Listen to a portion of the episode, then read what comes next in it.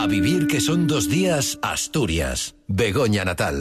Saludos, muy buenos días, ¿cómo están? ¿Cómo estáis? Aquí celebrando el domingo 24 de diciembre, ¿cómo estáis por casa a esta hora con los preparativos de la celebración de la Nochebuena?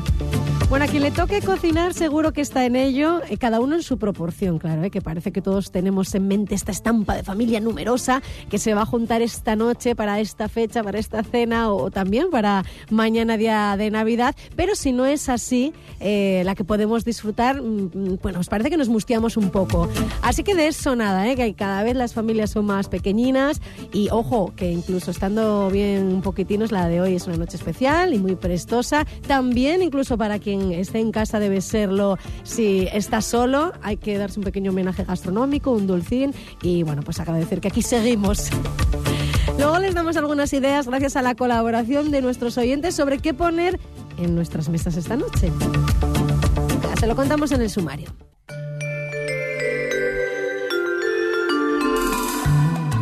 Y es que para empezar nos vamos a asomar a sus casas, a comprobar a qué huele a esta hora. Queremos saber qué están preparando para cenar esta noche, para comer mañana día de Navidad. Y algunos oyentes, a los que se lo agradecemos un montón, nos lo han contado a través de nuestro WhatsApp de Ser en Asturias. Hemos hablado con un maestro pastelero que, ojo, no solo va a poner el postre del menú, sino los entrantes, porque nos cuentan desde Praline que cada vez es más habitual que se encargue parte del menú. Nos va a poner los dientes largos, Después, como es habitual todos los domingos, les ofreceremos el apartado de Ser Educación, en el que Lorena Fernández nos guiará por Libro Oviedo, con algunos de sus invitados, el ilustrador Enrique Fernández, también Maite Capín y Susana Isel. El tema del día es el cortometraje. El Instituto Clarín de Gijón y el Hería de Oviedo han creado un podcast en torno a este género audiovisual en sí mismo. En Somos el Presente, Eva y charlan con una alumna de Bachiller de Artes del Instituto de Cangas de Narcea que ha realizado un corto donde se fomentan las artes. Además, Jesús Martín nos invitará hoy desde Radio Asturias a visitar la primera feria monástica de Oviedo que se ha montado en la calle Gil de Haat. Hasta el 5 de enero oferta desde ropa para bebé a mantelerías bordadas o productos de alimentación.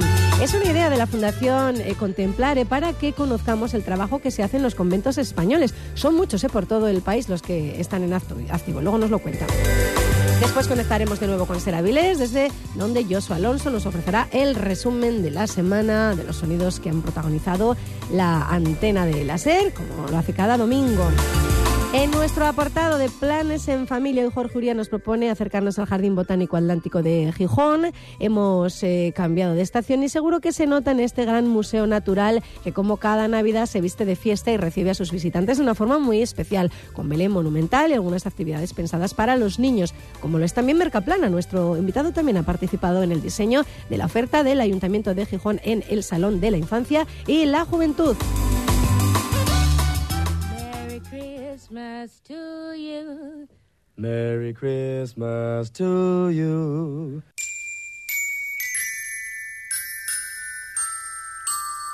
A vivir que son dos días. A vivir que son dos días, Asturias. Begoña Natal.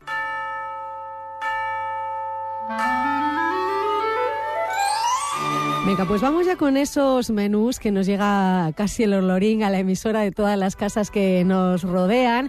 Han tenido la deferencia de mandarnos a través de nuestras vías de comunicación con Javier, que son dos días Asturias, sus eh, menús eh, con algunos mensajes que, bueno, pues vamos a, escuchar a continuación. Por ejemplo, Mari nos habla pues de una de esas cenas en las que son pocos comensales, pero muy bien avenidos y lo van a disfrutar con un menú hecho ad hoc para la ocasión y eso para quienes se van a sentar a la mesa. Hola, Bego. Hola. Soy María Luisa.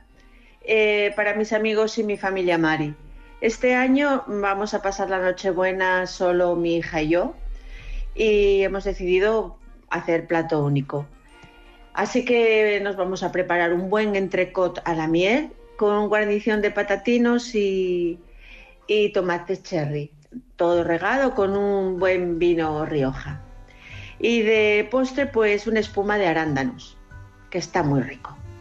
Bueno, pues espero que paséis todos una feliz Navidad y Nochebuena, por supuesto. Hasta luego. Pues muchas gracias, Mari, por este mensaje. Rico, no riquísima va a estar esa espuma de, arándanos. Bueno, ya verán porque nos dan ideas, ¿eh? Nuestros oyentes, como por ejemplo las que aporta en su menú Sonia. Hola, pues en mi casa de primero voy a tener un pastel de cabracho, eh, seguido de un salpicón de mariscos, un poco de pulpa a la gallega, eh, pondré un bombón de merluza y para terminar, unas carrilleras al vino tinto. Y por supuesto, postres navideños y siempre cojo una tarta Salvador que es de hojaldre y de beber pues eh, sidra brut y un chupitín de sidra de hielo.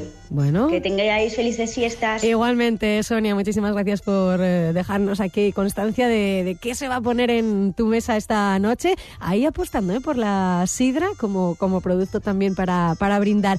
Vamos a incluir a un, profesional eh, de la gastronomía en este reportaje. Desde la pastelería Praliné nos confirma que la tendencia de encargar parte de las viandas que serviremos en nuestra mesa y no cocinarlas nosotros mismos está en auge. Escuchamos a Jaime son cómodos, son de bocado, eh, son pequeñinos, nosotros sabemos unas 20 clases, la gente lleva bandejas de 25, de 35, y bueno, mientras que estás tomando una caña o en casa o un poco de vino antes de empezar a cenar, pues está muy bien para el, picoteo, ¿no? Son muy cómodos y a la gente les gusta mucho. Cada año va más, ¿eh? Jaime Rodríguez nos hacía un huequecito en esta mañana de locos que han tenido en el obrador de Praliné, bueno, y por supuesto también en la tienda. Llevan entregando todos los encargos desde primera hora de la mañana. ¿Así ha sido su día? Comenzamos muy temprano, sobre todo con los mini canapés, que es algo que nos lleva muchísimo tiempo. Y luego ya pues rematamos los troncos de Navidad, sale toda la pastelería, a las 9 de la mañana, nueve y media que, abrimos tienda, solemos tenerlo casi todo, por lo menos lo de las primeras horas, los canapés todos, los, los pasteles todos y luego postres, troncos, la especialidad nuestra, la mejor caramelizada y eso va bajando, pues lo de las cuatro primeras horas. A esta hora ya están más tranquilos. Le preguntábamos por la variedad de canapés que elaboran. Claro, en casa nos es difícil poner tantos eh, diferentes, por eso acudimos a, encargarlos a los profesionales. Bueno, nosotros tenemos una variedad, no hay ninguno realmente. Hacemos quiches, tres clases de quiches, de cebolla y sardinilla, de, alcachofa y jamón, de champiñones, eh, luego tenemos un huevo trufado, dos o tres clases de brioche, una de bonito, otra de, pastrami, luego unos panes tipo sándwich de salmón, de caviar, de, de foie, de, de mejillones. También tenemos unos pasitos de morcilla, matachana y y manzana asada, de marisco. Este año, como novedades, igual tenemos un buñuelo de, bacala, de branda de bacalao. Estamos hablando solo de lo salado de momento con Praliné, pero obviamente contactando con esta pastelería que entre otras cosas ganaba el quinto premio eh, Dulcipasa, la mejor pasta de té artesana, había que hablar del postre. Le preguntamos a Jaime Rodríguez por los turrones y nos dice algo interesante y es que las proporciones ya no son tan grandes. No, turrones nosotros lo que estamos haciendo ahora son un tamaño más pequeño porque realmente antes se llevaba las tabletas de,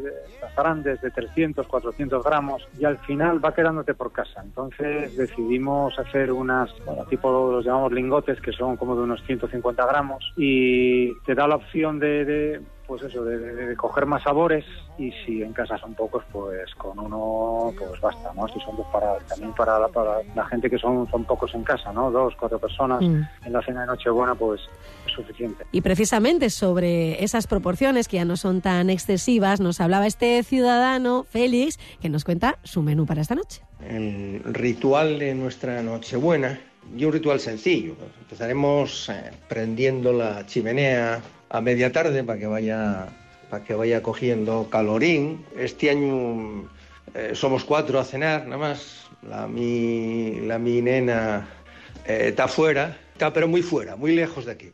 Y no puede venir, porque además en el país donde está no celebran la Navidad. Y, y, eh, y la cena pues tampoco va a ser una cena de este espantagruéliques. Pincharemos algún poquitín de jamón y queso y cosas de esas, luego pensamos hacer una, cremina de puerros que entra bien y ligerina y pichín con, con salsa de naranja y limón y postres navideños. Brindaremos y, así va a ser la cena nuestra de, de Nochebuena. Y al día siguiente, bueno, pues igual comemos algo cordero y tal, si no estamos muy estragados, comemos algo cordero, unos gambuques y, cosas así. Pero ya te digo, sin, sin hacer aquellas escenas que se hacían antes, que parecía que, que nunca acababan, parecían estas escenas de los vikingos, que era un plato y otro y otro y otro y otro, y de cosas muy tal. Porque bueno, comer rico y comer sano y no comer mucho, de eso se trata. Pues nada, fuerte abrazo, vecinos a todos y que paséis unas felices fiestas con los vuestros. Mismo deseo para ti también, Félix. Bueno, no será una cena vikinga, pero desde luego elaborada, con ese pichín y con ese corderín para mañana. ¿En su casa hay algo parecido? Seguro que sí. Bueno, pues eso, a disfrutarlo. Venga, que seguimos.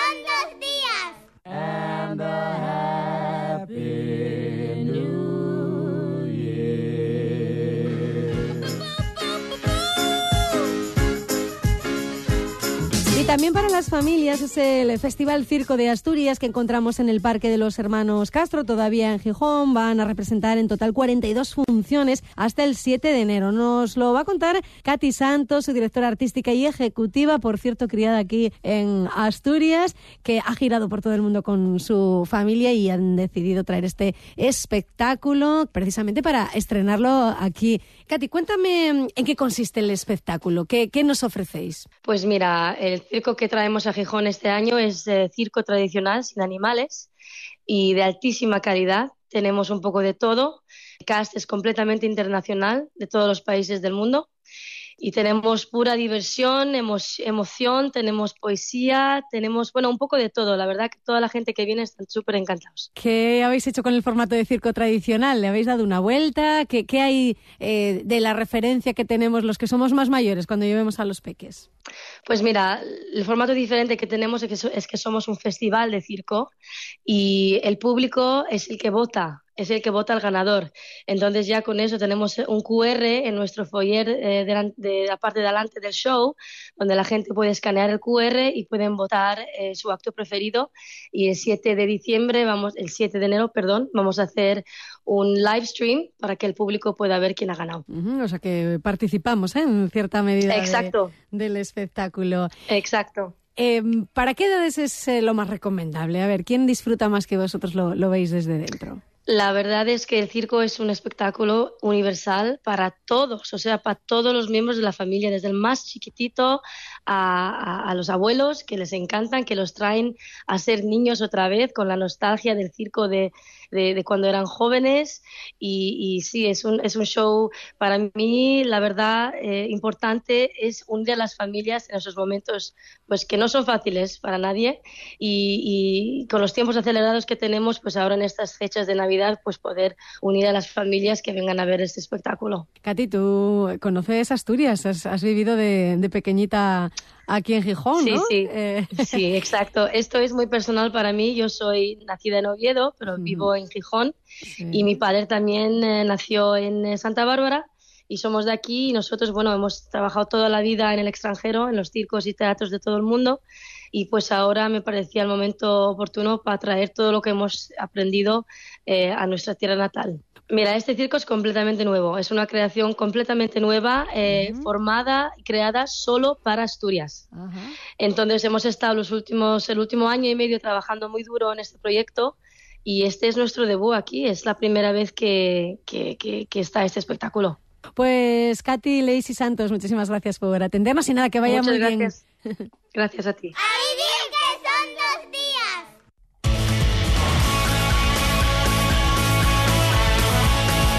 Vamos a darle paso ya a Lorena Fernández, que vienes con una edición muy especial de Ser Educación. Buenas tardes, ¿qué tal?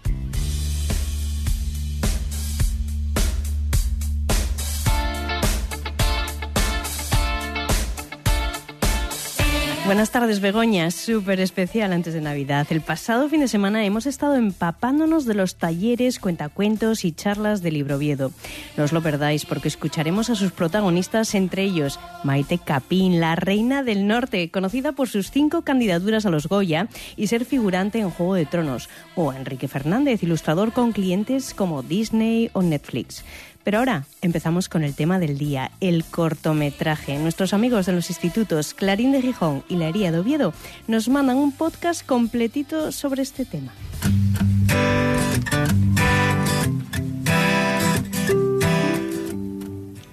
Dicen que lo bueno, si breve, dos veces bueno. Esta premisa se puede aplicar a muchas situaciones y circunstancias en la vida. Los momentos que duran poco son los que recordamos siempre.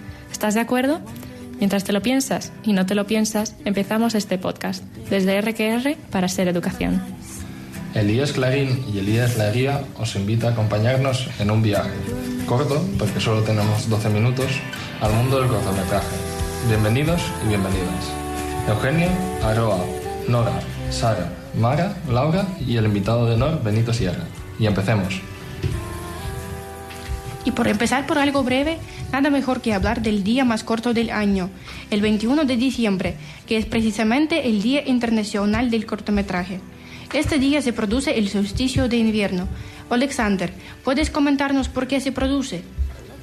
Durante los solsticios, el Sol se encuentra en una de las dos líneas imaginarias de la Tierra, llamadas Trópico de Cáncer y Trópico de Capricornio Así, cuando el Sol se halla en el trópico de Cáncer, ocurre el solsticio de verano, y cuando se ubica en el trópico de Capricornio, se produce el, solsticio de invierno. En Somos el Presente, Eva y Gaisca entrevistan a Estela, alumna de bachiller de artes en el Instituto de Cangas de Narcea, y aprovecho para saludar a nuestros compañeros de Radio El Cuco. Estela nos hablará sobre un corto que han hecho en un taller donde se fomentan las artes. Yo empecé como quien un día se propone algo. Se hizo un anuncio de que una seguridad social pues buscaba un, un grupo de jóvenes para hacer un cortometraje. Y pues yo básicamente pues dije, oye, mira, pues me voy a presentar porque seguro que es una experiencia súper súper enriquecedora. Y vaya que si no estaba equivocada. Y pues básicamente acabamos desarrollando dos cortos de los que yo soy guionista y ideadora de la idea original eh, sobre violencia de género, que están incluidos dentro del Pacto de Estado, eh, hechos por jóvenes y para jóvenes. En estos cortos, que el primero se llama El día que aprendí a vivir sin ti, se cuenta la realidad de Mía, una joven más o menos de nuestra edad que tiene una relación tóxica con su novio que se llama Miguel. Y en el primer corto se enseña cómo ella se da cuenta de esa situación que está viviendo, de que lo que dicen sus amigos, su hermana, que sí que es verdad, y decide actuar frente a ello. Y en el segundo corto, que se llama Volver a Florecer, pues eh, se narra la realidad de Mía después de todo lo que le pasó en el primer corto, pero ha pasado ya un año. Y pues bueno, eh, lo hicimos con un equipo de profesionales, eh, director de cine profesional, camarógrafos, producción. Bueno, muy bien. ¿En qué años fue esto, Estela? El primer corto lo grabamos en 2021 y, y fue hecho ese mismo año y el segundo en el año siguiente, en 2022. ¿Qué años tenías tú en el 2021? Pues yo en 2021 tenía 13, 13 años y en el segundo 14. Me ha gustado mucho una frase que has dicho, que es cortos hechos por jóvenes, para los jóvenes. Eh, ¿Crees que es importante el apoyo entre nosotros para sacar proyectos de este carácter adelante? Por supuesto. O sea, si los jóvenes queremos que la sociedad nos escuche y, sentirnos representados en esta sociedad, ¿no? Que es, que es tan importante, pues creo que es absolutamente fundamental que participemos, que seamos jóvenes activos, participativos, que no tengamos miedo a decir lo que pensamos mm, ni a quejarnos ni a proponer soluciones. En este caso, pues estamos también reclamando, pues porque estos cortos fueron hechos en Pola de Allande, que es una zona del suroccidente de Asturias, eh, que también es una zona un poco invisibilizada, y pues también que queremos que la gente venga aquí, que, que vea que hay sitios, que hay oportunidades.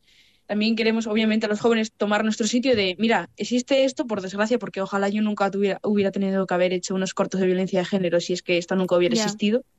Y, opinamos esto y queremos invitar a todas las personas, en especial obviamente las mujeres que sufren esta violencia, a que hablen, a que se expresen, a que pidan ayuda, a que escuchen a su entorno, que, que no le tengan miedo porque, porque vivir bajo violencia de género nunca va a ser vivir. Muy bien, y cuéntanos un poco qué te aportó a ti el realizar estos cortos, los problemas que pudiste tener al escribir los guiones, cómo te apoyaste en tu equipo, en tus compañeros. Eh, cuéntanos un poco cómo fue esa experiencia, por favor. Mira, pues la primera, el primer corto, eh, se me ocurrió la idea enseguida.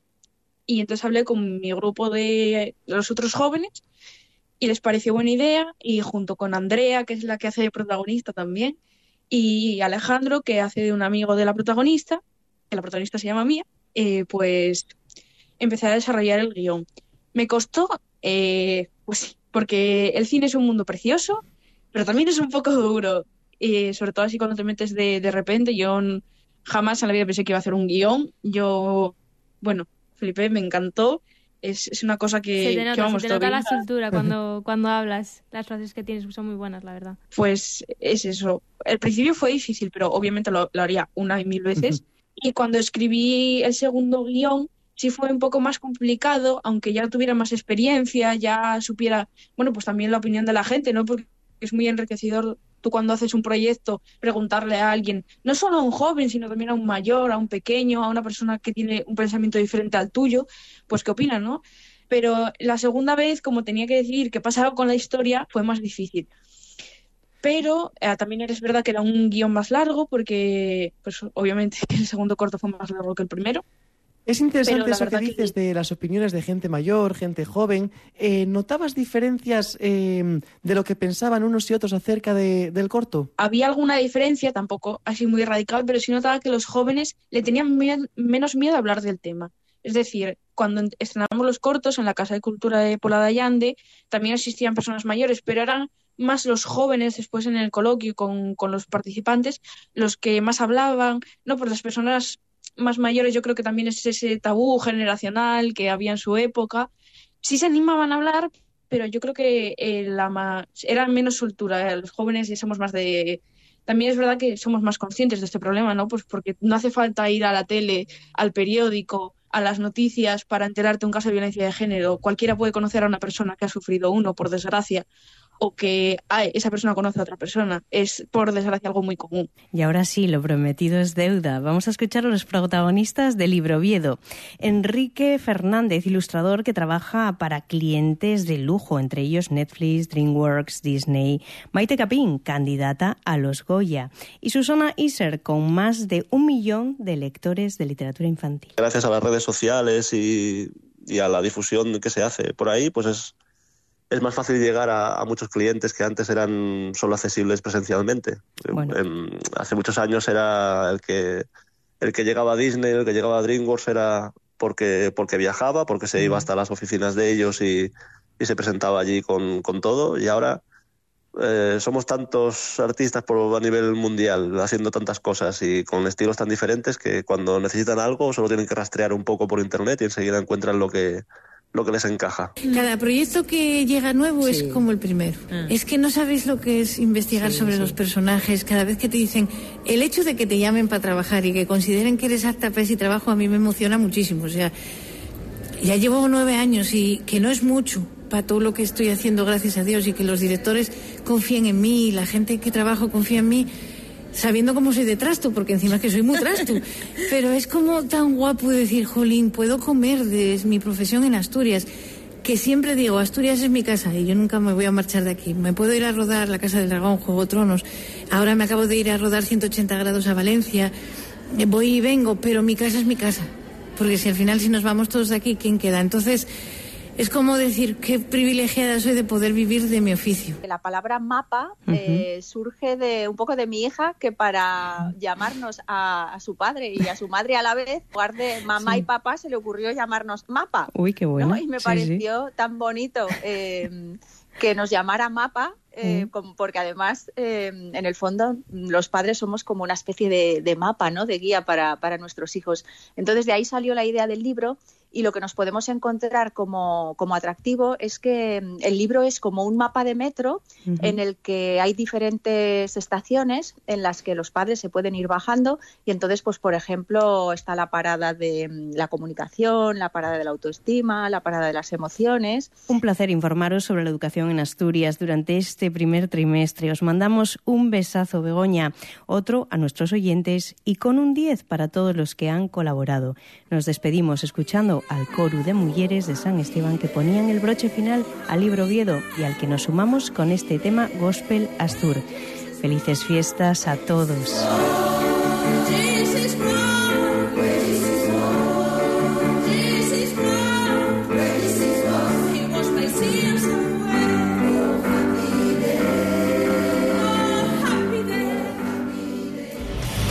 Pues felices fiestas para ti también, Lorena, y felices vacaciones. ¿eh? Ya nos reencontramos pasado el Día de Reyes, que en Ser Educación vamos con el calendario escolar.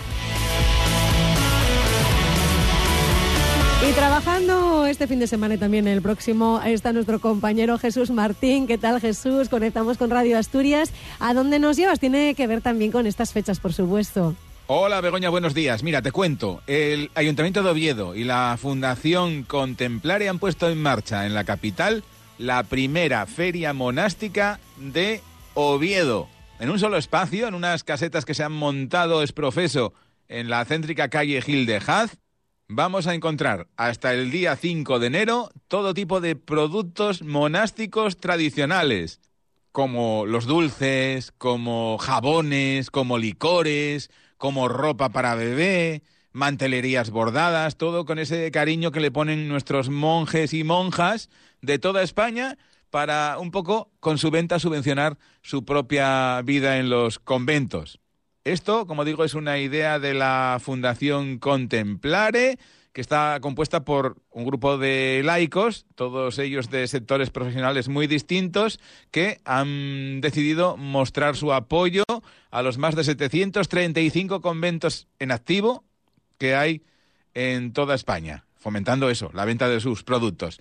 No hablamos más, que tenemos con nosotros a la directora precisamente de la Fundación Contemplare, a Alejandra Salinas, que nos lo va a contar muchísimo mejor. Alejandra, ¿qué tal? Buenos días. Buenos días. Les hablaba yo a los oyentes, bueno, los de Oviedo probablemente ya se la hayan encontrado, porque quien más, quien menos mm, pasa por esa calle tan céntrica como es eh, Gil de Haz, eh, pues de camino al trabajo, de las compras o paseando. Pero los que nos escuchan desde fuera de Oviedo, que son muchos, a través de la red de emisoras de, la SER en Asturias, eh, querrán saber un poco más de qué es esta primera feria monástica o monacal que nos habéis montado en el centro de Oviedo. Pues es una iniciativa del ayuntamiento eh, en la calle Gil de Haz, que como dices es mm, súper céntrica, todo el mundo pasa por allí en algún momento del día, y allí eh, encontrarán ocho casetas repletas de eh, productos de, de 60 distintos monasterios que hemos organizado un poco por temas, por temas, pues están las casetas que tienen productos de Navidad, porque el producto de Navidad pues hay un sinfín de variedades, pues de turrón, polvorón, mazapán, yema, nevadito, eh, y luego también, también hay un montón de, otros dulces, eh, pues millones de diferentes pastas, de hojaldres, de magdalenas, de bizcochos, de, de chocolates, pero también hay quesos, hay licores, hay vino, aceite, eh, vinagre, pimientos en dulce, en fin. Y luego hay una de artesanía, que es de belenes, figuras, ropa de bebé, y, y, luego jabones y productos de cosmética, y hay velas de olor, bueno, muchísimas cosas y todos son productos elaborados en, en los monasterios y conventos de España, eh, elaborados en silencio y oración y que si los compramos eh, contribuimos al sostenimiento de los monasterios. Que tanto lo necesitan. Eh, eso iba a decirte yo, que tanto lo necesitan y además de, de verdad para el simple mantenimiento de, de los propios monasterios y, luego también para, para las propias monjas y monjes que obviamente del aire no viven, ¿eh? tampoco como nosotros.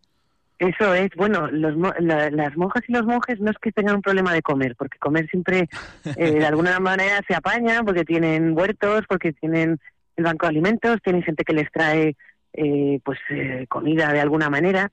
Lo que tienen es, y es durísimo, son las facturas de gastos fijos cada mes, ¿no? Tienen que pagar la seguridad social como autónomos, autónomas, la máxima cuota. Entonces, cuando hay muchos jóvenes en un monasterio, pues empieza a ser un problema de decir, bueno, la cantidad al mes es, es importante. Y luego están los suministros, que, que, bueno, como todos hemos sufrido la subida de la luz, pues ellos también, pero claro, ellos tienen edificios grandes que aunque calientan solo una parte y cada vez calientan menos partes, eh, pues es mucho más importante la factura de la luz. Pero también tienen gastos extraordinarios, porque claro, tenemos un, un, edificio que es emblemático, que es muy bonito, que se visita y que son custodios de esos edificios, pero claro, mm, o se cae la bóveda o tiene un problema de una grieta en el tejado y todo eso lo tienen que pagar ellos porque no reciben ayudas de forma sistemática. Claro, eh, cuando hay una ayuda es para un momento determinado por una restauración eh, que echa una mano el, presupuesto del Estado, pero, pero poco más, ¿no? Lo que decimos, en el día a día sí que necesitan esa, esa ayuda y quizás ese es el objetivo de vuestra fundación, ¿no? Precisamente echarles una mano en todo esto. Claro, nosotros cuando, o sea, nosotros de la Fundación Contemplar, cuando les preguntábamos qué necesitan, cómo les podemos ayudar, porque esa es la idea de la Fundación, lo que más nos decían era ayudarnos a vender nuestra artesanía, porque nosotros tenemos una cadencia en nuestro carisma de, vida que es hora y labora, nosotros rezamos y trabajamos. Y en el trabajo mm, trabajamos rezando también, porque todo se elabora en silencio y oración. Entonces, lo que tiene sentido es que ese rato que dedican al trabajo, el fruto de ese trabajo se pueda eh, vender y con y con eso que se con, eso que se recauda se paguen esas facturas.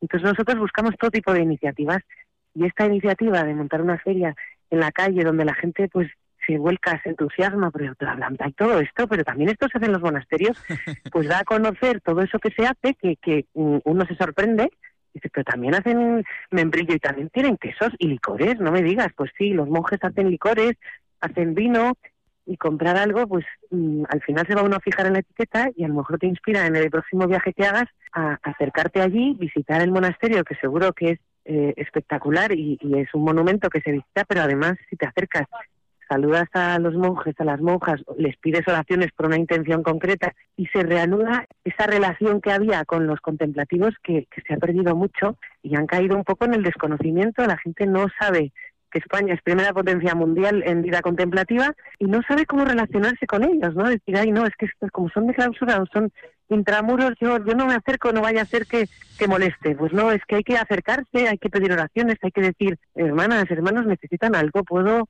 aportar, yo qué sé, tomates de mi huerto, porque seguro que lo agradecen mucho y porque el hecho de conocerlos, pues es algo que hace mucho bien eh, al, al, que, al que está ahí un ratito y además, bueno, pues que es nuestro patrimonio, es patrimonio cultural y espiritual de nuestro país. Sí que es verdad que son unos grandes desconocidos por la amplia mayoría de la sociedad, ¿no? Están ahí, eh, los que tienen un monasterio cerca, eh, pues saben que están ahí, que hay una gente que reza, eh, que trabaja, eso, mira, eso yo creo que hasta es menos conocido incluso, ¿no? Que también trabajan, que no están todo el día rezando, que hay que aplicar el, dicho ese de adiós rezando y con el mazo dando, que es tan popular. pero, pero son demasiado desconocidos, ¿verdad? Y una feria como esta sirve para para darles quizás un poco más de eso de conocimiento a la, a la población de, que esa gente existe ahí y de que están al final trabajando para nosotros. Eso es, está trabajando para nosotros, están retirados del mundo para rezar por el mundo. Esto es algo que es difícil de entender, pero también es difícil de entender porque vivimos en un mundo muy ajetreado, pero ahora cada vez más hay una búsqueda del silencio, búsqueda de la meditación, bueno, pues esto está muy cerca, no hace falta irse muy lejos. Tenemos seguro en algún pueblo cercano, algún monasterio que nos podemos acercar y decir, pues mira, voy a hablar con ellos y voy a eh, estar un ratito allí, voy a, mm, a lo mejor me puedo estar unos días y estar tranquilo en, en silencio y a lo mejor eh, establezco una relación con estas personas que, que realmente eh, nos hacen mucho bien. Que hay que perderles un poco el miedo también, ¿eh? Lo que decíamos antes, como son desconocidos y están ahí, pero bueno, y si les molesto, que decía Alejandra, eh, y si no, pero ellos, al contrario, quieren visitas, ¿eh? Eso lo sabemos, ¿eh? Algunos de muy, de muy cercana forma. Eh, Alejandra, vais a estar ahí hasta, hasta el día 5, hasta la víspera de Reyes, eh, con esas ocho casetas, atendidas por, por entiendo, también gente de, de, la, de la fundación eh, 60 monasterios, dos creo que de Oviedo, ¿no? Concretamente eran las Pelayas y, y, las descalzas. las carmelitas. Las carmelitas descalzas. Las carmelitas descalzas, eso es. Ellas representan a los monasterios de la zona, pues algunos no han podido venir y vendrían vendrán el año que viene si Dios quiere. y, poco a poco, eh, bueno, iremos ampliando el, número de monasterios eh, hasta donde lleguemos, hasta donde lleguemos para que la gente mm, se acerque, haga sus regalos de Navidad y, y, y llene sus mesas de, Nochebuena y de Nochevieja y de Reyes de productos de los monasterios, para ayudarles y para honrarles. Productos de calidad y artesanos, que tienen las dos, los dos marchamos además, los productos que vamos a encontrar en la feria. Bueno, pues nada, Alejandra, que, vaya muy bien la feria, por supuesto, que, que se venda todo, iba a decir, que pongamos a trabajar a, los monjes y a las monjas para, para, para hacer más, más eh, productos porque se hayan agotado, que será, como decíamos, bueno, bueno para ellas y, al final bueno también para todos.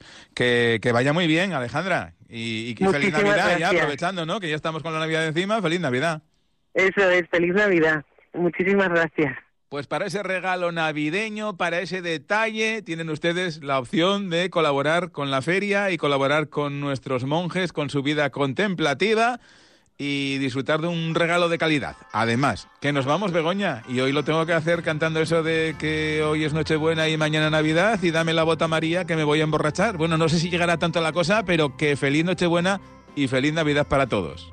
Mismo deseo para ti también, Jesús. El próximo fin de semana nos lo puedes dedicar cantando, ¿eh? Este u otro, otro villancico. Venga, buena noche para ti también y, feliz día de, Navidad. Mismo deseo tenemos para nuestro compañero de Seraviles, Josu Alonso, que ya está ahí conectado para ofrecernos el resumen de la semana de nuestra emisora en la Villa del Adelantado. Cuando quieras, compañero.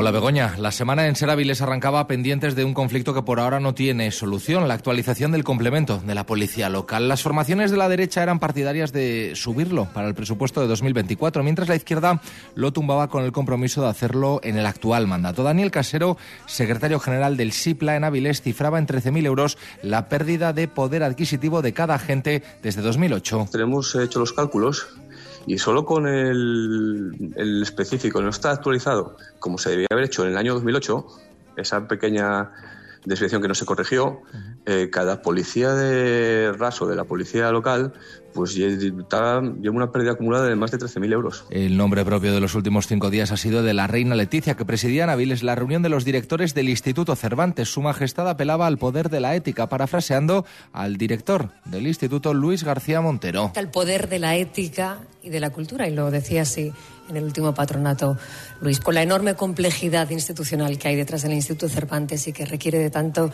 esfuerzos, recursos, voluntad política. También Leonardo Padura para presentar su última novela en el centro Niemeyer, Personas Decentes, la más policíaca y habanera. El cubano contaba así las ganas que tenía de comerse una fabada. Hace unos días aquí en Madrid fui a un restaurante eh, y, había, y había fabada y, la pedí y, dije, bueno, esta es una fabada correcta, pero no es una fabada ya yo sé, ya yo sé lo que es una fabada floriana. El puerto de Avilés daba luz verde a la cesión del suelo de Alcoa a Windar para los próximos 35 años, el último escollo a salvar antes de que la multinacional materialice la compra de los antiguos terrenos de la luminera por 20 millones de euros. La inversión estimada ronda los 110 en los próximos tres años. La alcaldesa de Avilés, Maribí Monteserín, ponía en valor el paso porque supone el inicio de la reindustrialización de la comarca. Es un proyecto muy ilusionante y que abre nuevas perspectivas en la, en la zona y que abre un futuro muy esperanzador para la reindustrialización de la comarca de Avilés. Además, el 62% de las personas extranjeras que viven en Avilés y recurren a las entidades que participan en el grupo local de la inmigración son mujeres. Es uno de los datos que se desprende de un estudio elaborado por el ayuntamiento. El séptimo diagnóstico de la inmigración también señala que se trata de población joven procedente de diversos países de América del Sur. Javier Maía, de ACE Asturias. Hay cinco tendencias, cinco perfiles que se han detectado. Personas en situación de vulnerabilidad sobrevenida, familias recién llegadas en situación de vulnerabilidad sobrevenida, familias con dificultades de inserción laboral, familias con necesidad de, de de, de, de acompañamientos sociales, hombres con dificultades para cubrir sus necesidades. El prestigioso Instituto Le Cordon Bleu de Madrid busca ganadores para su decimosegunda edición del Premio de Promesas de la Cocina. 50 jóvenes pelean por meterse en la gran final. Dos de ellos de Pravia son Carlos Manuel Cuervo y Natalia Suárez. Es una de las mejores escuelas del mundo que hay y el poder acceder a esa escuela es seguir formándote en la escuela y el reconocimiento que eso te da. Sería la verdad que un lujo porque puedes crecer como cocinero y aprender muchas elaboraciones, muchas técnicas. Y la decimoséptima edición de la Ruta de Belénes Comarca de Avilés ya es una realidad. 25 en 20 escenarios de Avilés, Castellón, Corbera e Illas conforman la muestra. Raquel Ruiz, concejal. En escenarios tanto rurales, escenarios urbanos y también tenemos algún Belén en diferentes asociaciones de vecinos de los barrios. Es lo que nos singulariza como comarca, esa, esa diferencia que al final nos complementa a todos. ¿no?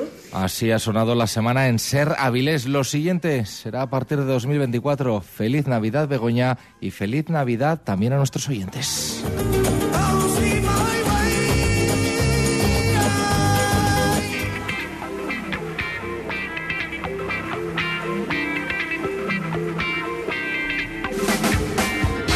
Pues muchas gracias, Josu. Feliz noche ¿eh? y feliz Navidad para mañana. Y felices fiestas, que todavía nos quedan un montón de días de, de festejos. Y misma felicitación para Jorge Uría. en ¿Qué tal, el Begoña? saludo que le hacemos ya. ¿Qué tal? Igualmente, muchas gracias. Bueno, pues eh, gracias por venir ¿eh? en un día Bueno, que como menos, hoy. ¿no? Si te libras de seguir cocinando. Es un día señalado. No, este año no me toca, fíjate. Ah, no te toca No, este no, año. Este año no me toca. Bueno, otros sí. Sí, bueno, ayudo. Cocinas, A ver, ¿no? No voy a decir que cocine Bueno, yo. hombre, hay Yo que estoy repartir. de equipo de apoyo, Eh, digamos. bueno, ¿no? de- eh, mm. Intendencia, a mí me va la intendencia. Sí, en la cocina con un buen pinche. Eh, sí, hace mucho, Yo, ¿eh? yo me apunto, yo me apunto. Si hay buen pinche, si hay alguien que vaya recogiendo, o dame esto, pásame aquello, entonces sí me apunto, sí me apunto a cocinar. Bueno, donde están ahí eh, con, con los fogones de actividad a pleno rendimiento, sin cerrar ni un solo día, y atendiendo pues a todos los visitantes que, que en Navidad quieren también disfrutar del equipamiento, es en el Jardín Botánico Atlántico de Gijón, a donde nos vamos a ir, es visita obligada también en estas fechas navideñas. Sí, y algún sitio más, ¿eh? Porque como estamos en Navidad, ya sabemos que estas fechas tan señaladas las aprovechamos pues de vez en cuando para sacar al niño ¿no? que llevamos dentro. que a veces Claro. lo comentamos mucho. Claro. Y, y no es una excepción, como decimos, las fechas navideñas. Por eso muchos ayuntamientos, y por supuesto el Ayuntamiento de Gijón también, Sí. pues organiza actividades y eventos, ¿no? Y aprovecha pues, pues infraestructuras que tiene la ciudad para, para hacer cosas muy chulas. Es Claro. el caso del Jardín Botánico y también del recinto ferial, porque Mercaplana ya está en marcha. Sí, eh, ayer Sí, sí. lo contábamos, nos, nos íbamos hasta allá, habría ya el, el viernes por la tarde y está ahí a tope de, de actividad. Pues de eso vamos a hablar con Chus Barrientos, ¿no? Venga, pues vamos a, a charlar ya con el responsable de actividades del Jardín Botánico Atlántico de Gijón. ¿Qué tal? Muy buenos días, Chus, ¿cómo estás? Hola, hola Begoña, ¿qué tal Jorge? Hola, ¿Cómo Chus. ¿Qué tal? Buenos días. Oye, en fechas navideñas entramos en contacto, digamos, con tradiciones que están como muy arraigadas, ¿no? Eh, como tradición también es que el Ayuntamiento de Gijón organice diferentes actividades para toda la familia. Pues sí, el Ayuntamiento de Gijón la verdad es que se vuelca, se vuelca en verano y también se vuelca en Navidades. Está mu- esta vez muy centrado en las familias porque los niños tienen cole, vienen muchísima gente de fuera con los niños y, y, bueno, pues el Gijón se vuelca en, en que, en que haya sitios donde llevarlos, incluso cuando esté el tiempo regular. Ya, ya. Oye, Chus, un entorno como es el del Jardín Botánico parece que invita a organizar actividades, ¿no? ¿Cuáles son? ¿Qué, qué- qué podemos encontrarnos estas Navidades? Pues mira, estas navidades el botánico, aparte de que la entrada es gratuita durante todas las navidades, es grat- gratuita hasta el 7 de enero, eh, tenemos eh, unas cosas bueno, muy interesantes. Una es el Belén, el Belén municipal, monu- el Belén municipal monumental, que son 32 figuras, tamaño natural, que están repartidas por, el- la, por la zona del boreal americano, y es un Belén muy abierto que te invita a dar un paseo por esa zona del jardín y merece merece la pena. Eso sí que escuchando un poco de música y, y, le- y gusta mucho, la verdad, porque se prestan mucho a pasear con los niños, a los niños les gusta también porque son figuras muy grandes y, y merece la pena. Y yo me invitaría a los visitantes que no se quedasen ahí, que aprovechasen y que hiciesen un paseo por todo el jardín, porque los jardines no son solo para el verano. Y el botánico de Gijón, la suerte que tiene es que tiene tantos bosques que están preciosos en invierno. No es un jardín de parterres y florecitas, es un jardín muy natural, es un jardín muy de bosques tiene un río que lo atraviesa y, y simplemente pasear por él merece la pena. Sí, si sí. no quiere visitarlo independientemente, independiente, solo, andando en paseo y demás, además tenemos visitas guiadas que ahora en, ahora en Navidades además las tenemos todos los días a las 12 y a las 4 de la tarde. Cada día es una visita a una zona distinta. Incluso quien quiera venir todos los días, cada día se le va, se le va a explicar en detalle una zona diferente del jardín. Creo Sí. que merece muchísimo. Decimos todos todos los días porque normalmente cerráis los lunes el jardín botánico, pero aunque sea Navidad ¿eh? y aunque sean fechas clave, eh, en estas Navidades abrís también los lunes en el jardín. Abrimos todos los días en Navidades, sí, exactamente. Cerramos siempre los lunes, pero en Navidades, en verano y en julio y agosto, los lunes también estamos aquí. Y da igual que sea el día de Nochebuena que sea el de Navidad. Además, Ahí, Chus, yo me atrevería a decir también que el jardín botánico en Gijón es como, no sé, eh, que no hace falta a veces irse a hacer ninguna ruta, ¿no? Uno se va al jardín botánico y, y ya entra en contacto directo con la naturaleza y ya llega Sí. con el karma relajado Sí, y, sí, sí, y sí. equilibrado a casa, ¿eh? Es una pasada. Oye, estamos hablando del, del Belén Monumental, pero, pero hay otras muchas cosas. Pues sí, mira, también tenemos actividades especialmente dedicadas a, los, a, la- a las familias. Eh, tenemos dos cosas, se van alternando eh, una, eh, un- una cada día. Eh, tenemos dos actividades, una es eh, una actividad que hacen padres e hijos juntos que se llama En busca de las, en busca de las plantas de la Navidad. ¿En qué consiste? Pues tenemos estos grupos de padres, eh, de padres, madres y niños y niñas que recorren el jardín y van buscando cinco plantas, cinco plantas que son muy típicas a la Navidad, como la flor de Pascua, el ruscus, el acebo, el muérdago, los abetos, y van ahí, se les va, cuando encuentran uno en el grupo, se les explica qué es la planta, por qué se convierte en un símbolo, en un símbolo de la Navidad, y se les da una fichita de esa planta. ¿Qué van a hacer con estas fichas? Si el tiempo está regular, pues iremos a un sitio cubierto y vamos a transformarlas en adornos navideños. Si el tiempo está bueno, como parece que parece que va a venir muy buenas navidades, pues hacemos usamos las dos horas para recorrer el jardín con, con todo el mundo, que es lo que queremos, que la gente esté al aire, al aire libre aprovechando y viendo plantas de verdad. Y luego se les explica eh, sobre estas fichitas que les damos, cómo transformarlas en adornos para el árbol. Va a ser una cosa, de verdad, se lo pasa muy bien. Muy Sí, bien. sí. Para niños a partir de cuatro años y está muy bien. Y luego el resto de los días tenemos las historias del, ar- del arfuello, que es eh, una pequeña representación teatral, un cuentacuentos, pero un cuentacuentos teatralizado, eh, que dura unos 20 minutos y también lo tenemos eh, también un día sí, un día no, y, y dura unos eso, 20 minutos y esto sí que está cubierto, o sea que, que la gente puede incluso dar un paseo, hacer una visita guiada y la cuentacuentos puede, da tiempo a todo. Estamos hablando, Chus, de actividades lúdicas en el jardín botánico, ojo, que no olvidan un importante contenido pedagógico. No, siempre estamos centrados además en, en explicar un poco la, la relación del hombre con la, con la planta, del ser humano con las plantas. Eso para nosotros es fundamental y el respeto, y el respeto a la naturaleza y el respeto al el cuidado de la naturaleza. Eso es siempre fundamental en todas nuestras actividades.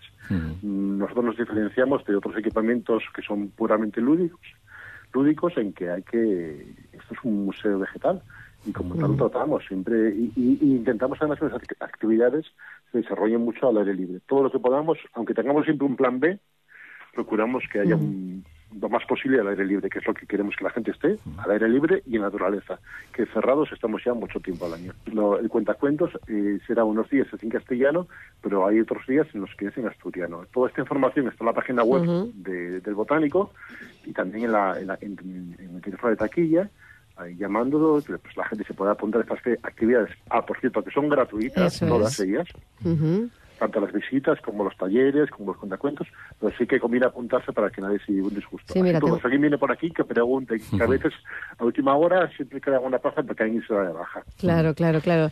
Eh, mira, tengo yo aquí la chuleta y, por ejemplo, Historias del Arfuello, hoy día 24, eh, bueno, pues es eh, cuando toca, decías un, un día sí y uno no, ya será para mañana el poder participar en busca de las plantas de la Navidad y, bueno, tienen horario 12 y media, una, una y media, cuatro y media, cinco, cinco y media, así que, bueno, puede ser un plan hasta, Sí. hasta para hoy mismo, ¿eh? que a veces claro. estás con los peques en casa y no sabes muy bien qué hacer con ellos, bueno, pues das una vueltina, eh, escuchan el, el cuento y hoy en asturiano, precisamente, y, y bueno, Hoy dis- sí. disfruta, sí, hoy, hoy, toca, hoy toca en asturiano. Bueno, pero, pero son asturianos, además que, que, a la gente que se asuste un poco, que no se asuste, porque eh, cuando hay una palabra de repente que, el- que los actores ven que la, que la actriz ve Sí, que, que- el- se les queda un poco mirando, no entiendo. Eh, enseguida, eh, porque hay mucha gente de fuera y demás, pues oye, vamos a coger, esto es, esto es el arfuello, y miren así, entonces lo enseña, para que vean todo el mundo que el arfuello en castellano es el muérdago. Eh, claro. entonces también van a aprender una palabra, pero es muy sencillo y está hecho para que todo el mundo lo pueda entender. Que no bueno, y así se aprende también, ¿eh? Y se aprende un poco, sí. Eso está muy bien. Chus, además del jardín botánico, hay otros espacios en la ciudad a los que nos une a los gijoneses un vínculo un poco especial, ¿no? Y hablo del, recinto ferial. Eh, todos hemos pasado de niños por, por, por Mercaplana, un espacio que ya está en marcha. Sí, sí, Mercaplana inauguró, inauguró el viernes eh, como siempre, como siempre con mucho, con, mucho éxito. He de decir que, que hoy, precisamente el día 24, está cerrado. Mercaplana no abre el, Sí, en el caso de Mercaplana sí que descansan y el, y el 31 el personal. Oye, ahí lo merece también. hoy 24 el botánico, que Mercaplana no está abierto. Eso ya mañana 25. Y pero en el Mercaplana, eh, el Ayuntamiento de Fijón tiene, tiene mucha presencia, tiene un, un pabellón entero que también está dedicado a temas de medio ambiente, eh, está dedicado a temas en los que está dedicado mucho a los juegos, está también enfocado a los más pequeños, porque Mecaplana a veces es un poco con los hinchables y demás, de niños que son más tranquilos y, les gusta un juego más, más, más pequeños, y el Ayuntamiento de Gijón está dedicado a los juegos muy ecológicos y, para más pequeños. Hay zona de pinta y colorea, hay zona de, de juegos con puzzles, con cuerdas y demás muy colaboradores y de cosas como muy de material reciclado. Mm. También tenemos la posibilidad de plantar un árbol, nosotros te lo, te lo vamos a cuidar para que luego el 17 de marzo vamos a hacer una plantación con todas las familias que hacemos todos los años, este año será en La Pedrera, y queremos que estos, estos favoritos que estáis plantando con nosotros en las macetas vengáis a plantarlos después a con, con todas las familias y demás a, a, crear un nuevo, un nuevo bosque. Es una, bueno, que empezamos en Plana pero que tiene continuidad en el Día del Árbol, que es en, que es en marzo. Qué bien, bueno, pues nada. ¿Y cómo eh, evoluciona Mercaplana, eh? Sí, 51 ediciones lleva ya. Del ruido, del ruido que yo sufría de niño allí con los tío vivos, a, las actividades que se pueden Bueno, Jorge, eso, eso, eso no ha cambiado. Lo del ah, ruido sí, sí, sí. Eh, bueno, que haya ruido, que haya ruido asociado al ocio tampoco está mal. ¿eh? Aquello es una locura y además cada, cada, vez más grande. Este año han ampliado dos, dos pabellones que, que lo hablábamos con el director de, de actividad ferial, porque si no hay muchas colas porque se queda gente fuera, porque tuvieron que cerrar el año pasado algunos de los recintos, o sea que sigue teniendo éxito. Eh, claro, tenemos a los niños, a los chavales en vacaciones, con mucha gana de, jugar y de esparcer. Bueno, pues que sepan eso, que en el eh, pabellón del Ayuntamiento de, Gijón hay cuidado del medio ambiente, está también involucrado el Jardín Botánico Atlántico de, Gijón, porque se trata de, jugar, pero también de aprender, ¿eh? y de marcharse de allí, pues bueno, pues habiendo alguna cocina, casi sin más, sin haberte dado cuenta de que estabas, estabas aprendiendo y, eso es, eso es muy bueno. la evolución sana ¿no? que ha tenido Mercaplana. Sí, sí, también, también. Sí, sí, sí. Pasamos de los caballitos a, cosas mucho más educativas. Pues bueno, hay, tiempo para todo. ¿eh? Se puede saltar en las camas elásticas y luego se va y se planta el árbol y, con esa ilusión de luego el 17 de marzo ir a la pedrera a, plantarlo ya cuando haya crecido nuestra, nuestra plantina. Pues Chus Barrientos, responsable de actividades del Jardín Botánico Atlántico de Gijón. Felices fiestas. Eh, feliz noche para hoy y bueno, que, siga el equipamiento funcionando como lo lleva haciendo desde hace mucho tiempo y convocando la presencia de, todas estas personas que vamos allí a, disfrutar de nuestro jardín. Estamos en invierno, ha cambiado eh, considerablemente y eso es lo bueno que tiene, que es un museo natural, un museo vivo y nos permite volver y volver. Gracias, un abrazo, gracias por atendernos. Un abrazo a todo el equipo de la cadena SER. Un abrazo, Chus. Hasta la próxima. Chao. Pues bueno, pues muy chulo. Una vueltina por allí. Vemos el Belén monumental del Ponticu, eh, de, Miguel Álvarez del Ponticu. Y, Recomiendo también el del antiguo instituto. Sí, maravilloso. tú me lo recomendaste, lo fui a ver. Y lo fuiste a ver, ¿eh? Precioso, está muy, guapo. Han conseguido la profundidad, la han conseguido. Sí, es una pasada. y la ruta de Villaviciosa también es muy, muy, muy chula en la Fundación José Cardín. Que nada, feliz noche. Igualmente, Begoña, para ti, para todos nuestros oyentes y todos los compañeros. A cocinar un poco, a dar vueltina ahí al caldillo o algo. Venga, chao, hasta la semana que viene. Y a ustedes también, que feliz noche. Gracias por estar ahí al otro lado y nada, nos reencontramos ya la próxima semana. Chao.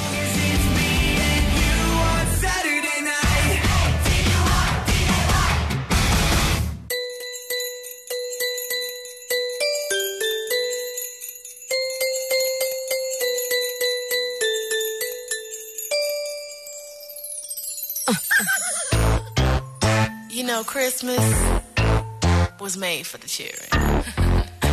Destiny's children. G Christmas.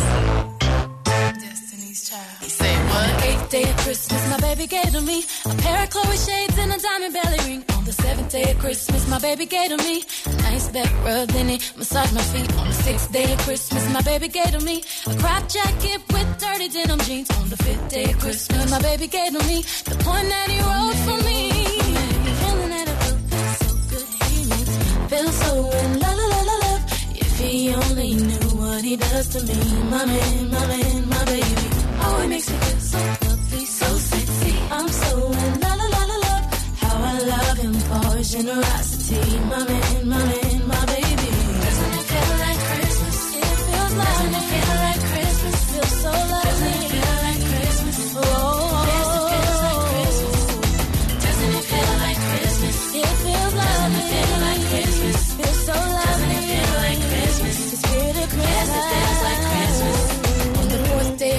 my baby gave to me a candlelit dinner just for me and my honey. On the third day of Christmas, my baby gave to me a gift certificate to get my favorite CDs. On the second day of Christmas, my baby gave to me the keys to a CLK Mercedes. On the first day of Christmas, my baby gave to me quality T.I.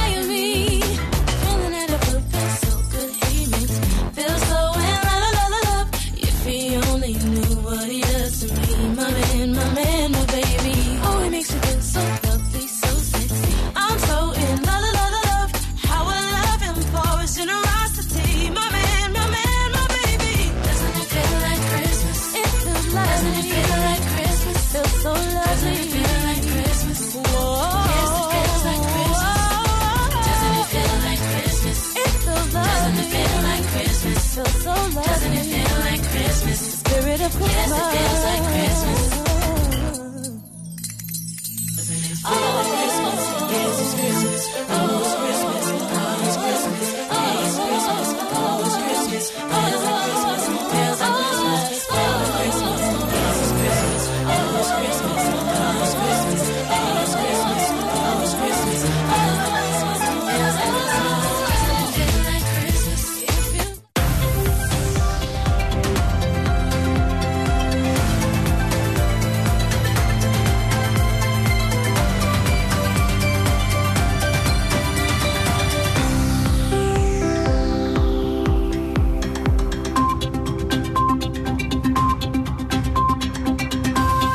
2.